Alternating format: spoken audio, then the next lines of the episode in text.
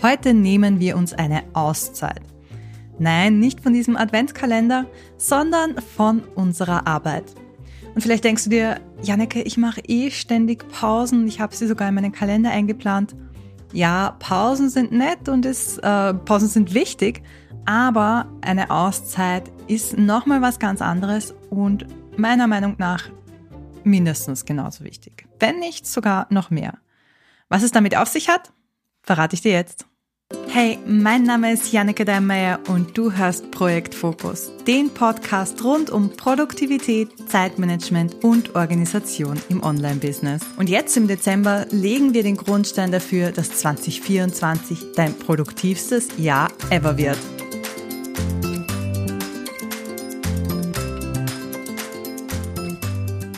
Also, was genau meine ich denn jetzt eigentlich mit einer Auszeit? Anders als Pausen, die ja kleine Unterbrechungen zwischen zwei Arbeitsblöcken sind, ist eine Auszeit eine große Unterbrechung, wo du wirklich gar nicht an die Arbeit denkst. Und die sind so, so wichtig. Einerseits für unsere geistige Gesundheit, für unsere ähm, ja, Mental Health, weil wir müssen einfach mal abschalten. Wir können nicht die ganze Zeit auf ähm, ja, der Produktivitätsschiene sein. Geht einfach nicht. Irgendwann sind wir ausgebrannt. Und auf der anderen Seite sind diese Auszeiten super wichtig für unsere Kreativität. In meinen Kursen, in meinem Mitgliederbereich versuche ich, meine Kundinnen und Kunden immer dazu zu animieren, mal wegzugehen vom Bildschirm. Weil genau das, dieses Weggehen vom Bildschirm ist es, wenn wir unsere besten Ideen haben, wenn wir unsere Gedanken einfach mal schweifen lassen können ohne dran zu denken, was wir noch machen müssen. Anders als beim digitalen Detox, den wir auch schon hatten, geht es bei einer Auszeit jetzt nicht nur darum, einfach nicht zu arbeiten, sondern es geht tatsächlich darum, diese Auszeit wirklich effektiv zu nutzen und zu gestalten. Das kann zum Beispiel bedeuten, dass du dir ein Hobby suchst, das du machst, dass du bewusst in der Natur spazieren gehst, dass du Bücher liest, ich habe jahrelang gesagt, ich habe keine Zeit, um Bücher zu lesen und habe das auch tatsächlich so gemeint, obwohl ich als Teenager wirklich viel und wirklich gern gelesen habe. Und wie ich beschlossen habe für mich, okay, ich möchte ganz aktiv und ganz bewusst wieder lesen, mir Auszeiten nehmen und zum Beispiel am Abend nicht mehr arbeiten, aber dafür diese Zeit fürs Lesen äh, zu nutzen, ab dem Zeitpunkt habe ich es auch geschafft. Und äh, aktueller Stand wenn du das hier hörst, äh, habe ich vielleicht ein, zwei Bücher mehr gelesen.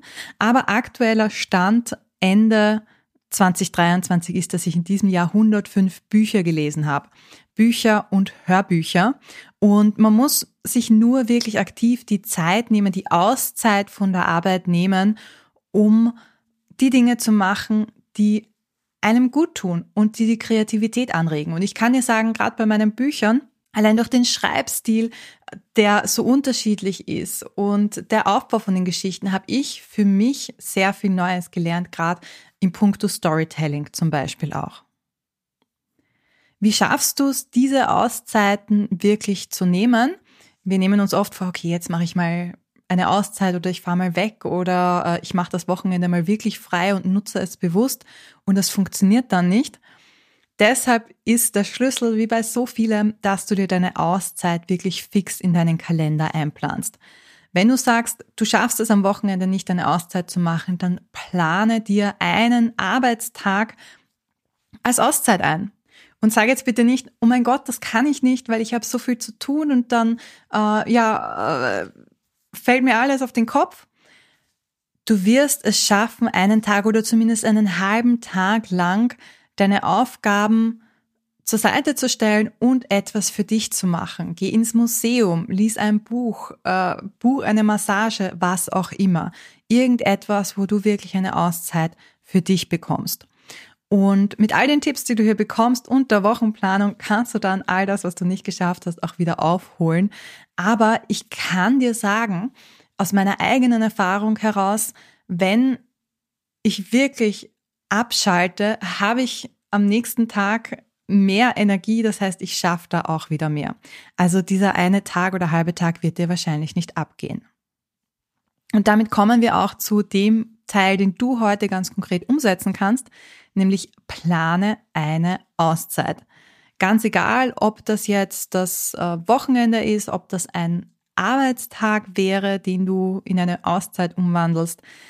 Überleg, was du machen möchtest und wann du es machen möchtest und dann trag es erstens in deinen Kalender ein und wenn es was ist wie ein Tag in einem Spa oder ein Treffen mit Freunden, dann mach dir diesen Termin auch gleich aus und äh, schau, dass das wirklich fix ist und du nicht im letzten Moment noch sagen kannst, hm, ich sollte vielleicht doch noch mehr arbeiten, damit sich alles ausgeht.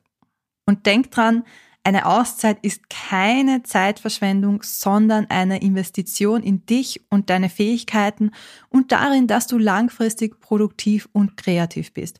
Und gib dir die Erlaubnis, diese Zeit ohne Schuldgefühle zu genießen.